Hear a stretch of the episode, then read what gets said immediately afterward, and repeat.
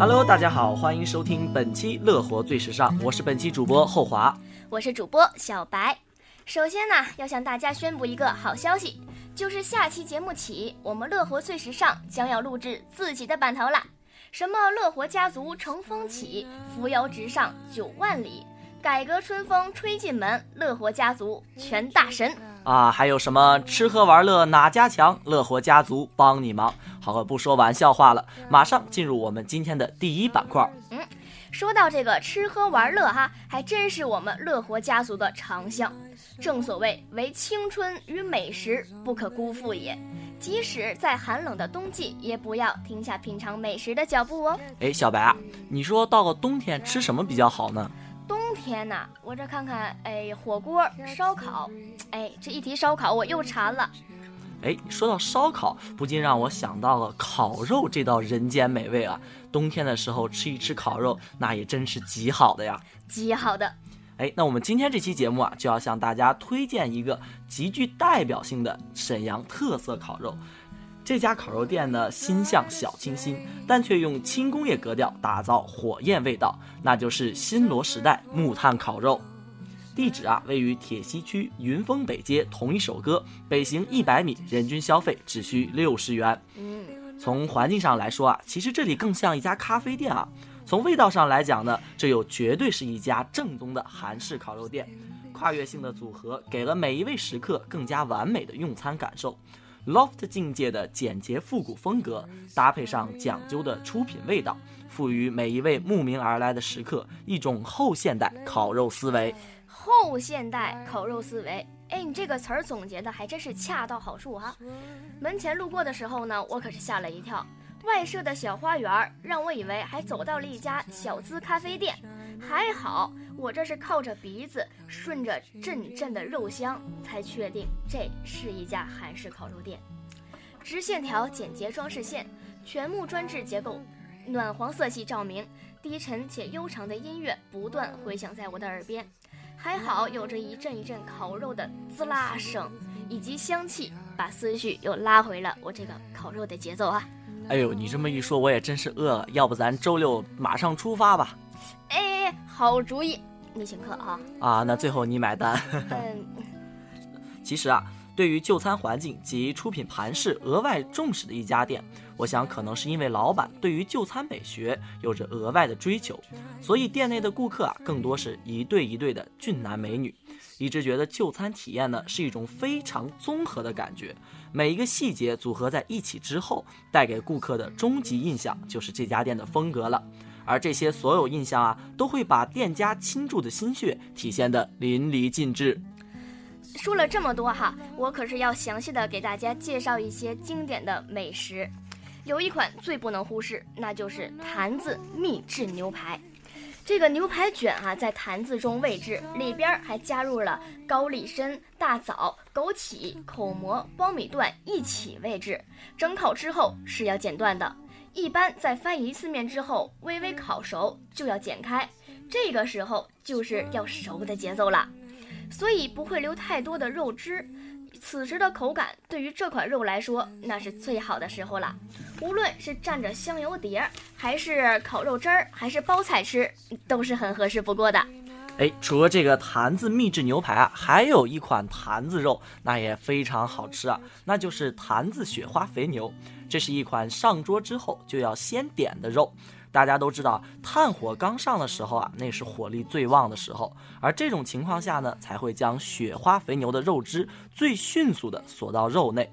这款肉啊，一定要在大火短时急烤，才能吃出最佳的口感，鲜嫩多汁啊。而蘸料部分呢，建议用最传统的香油碟，里边的花椒、含胡椒、香油搭配这款肉啊，真的是让我醉了。你也醉了是不是？那么接下来这款美食绝对让你更醉，叫猫饼烧，这可真是招牌特色饼哈。这里边呢可是运用了日本猫饭中最常用的木鱼花。上桌之后呢，木鱼花会因为下边饼所带来的热气而变得十分鲜活，不断的卷曲扭动。哎，乍一看挺奇怪的。但其实呢是温度及热气所带来的，很有即视感哦。而制作的方式呢，也与日本有名的大阪烧相似，饼底口感微甜，里边有丰富的章鱼切断。从外观看，这是小清新女孩一定会喜欢的一道主食，小白强力推荐哦。那我们在聊完美食之后，赶快来复习一下本周的各大头条，一不小心就要 out 了。哎，小白，你平时喜欢去看现场的演唱会吗？现场演唱会那火爆，那任性，那高端大气上档次，谁不爱看呢？但你知道，对于一个现场演唱会最重要的是什么吗？最重要的是什么呀？那必须拥有一个非常棒的场馆。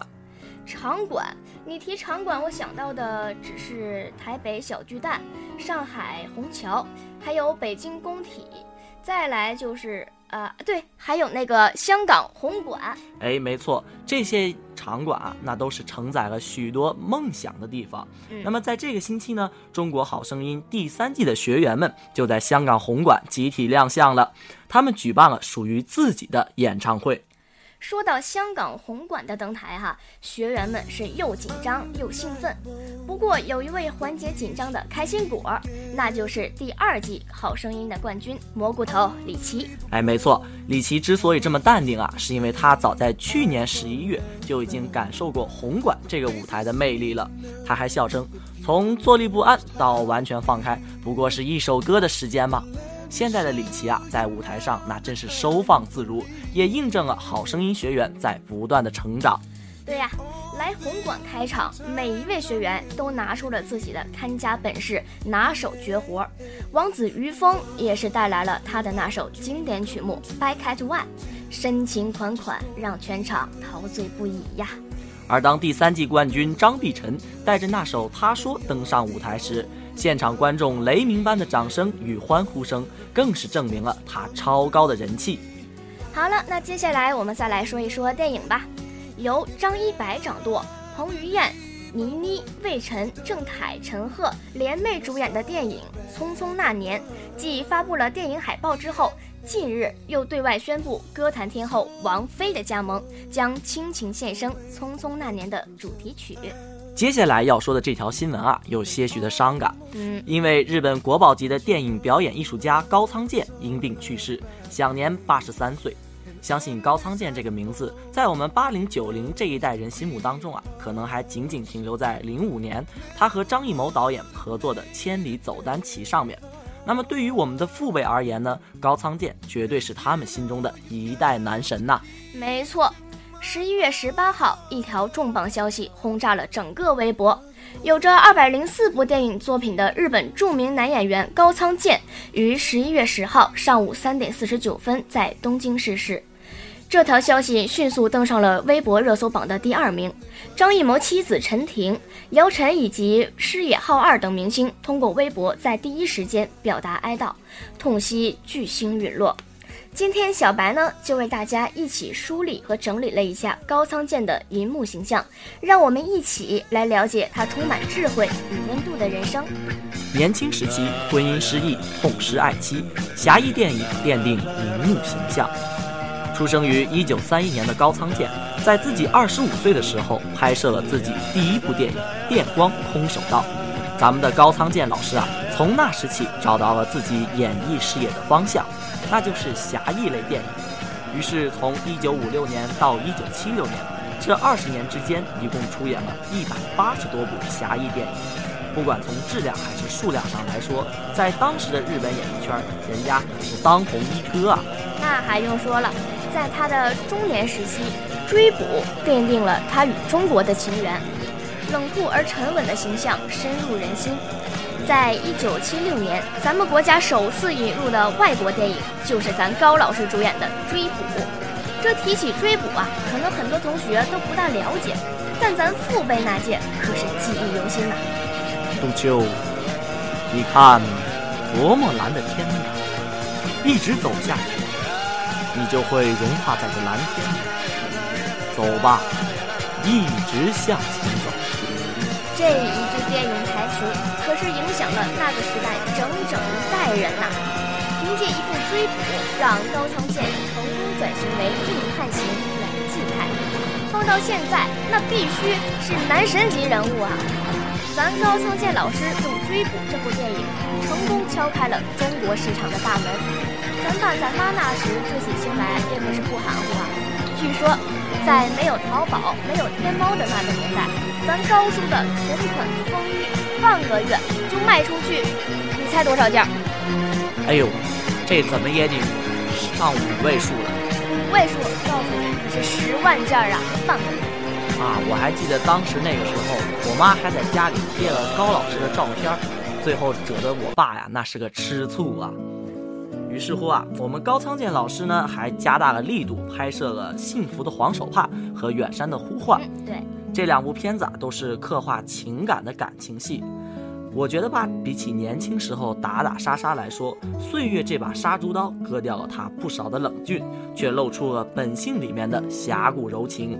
没错，在他的老年时期呢，他又携手张艺谋再续中国情缘，《千里走单骑》《硬汉父亲》也是宝刀未老。小白，我仔仔细细翻阅高老师的各种作品，发现自从拍完这部《幸福的黄手帕》与《远山的呼唤》之后，咱高仓健老师的电影产量就从以往的一年近十部，变成稳定的一年一部，到后来，呃，就基本不拍了。但是，直到二零零五年，在咱们张艺谋导演的盛情邀请下，高仓健又出演了两人首次合作的电影《千里走单骑》。这七十岁的高仓健老师演起这冷酷的父亲角色，那也是毫不含糊的。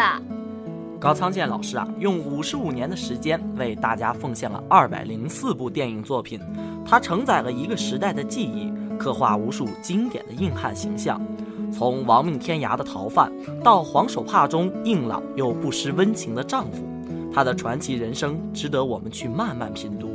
让我们致敬一代电影大师高仓健，致敬高仓健。那么今天的这期节目呀，到这里就要跟大家说再见了。还想听吗？等着下期的节目吧。我们下期节目不见不散，不见不散。感谢本期导播周炳全，感谢本期责任编辑程明。让我们下期节目不见不散，不见不散哦。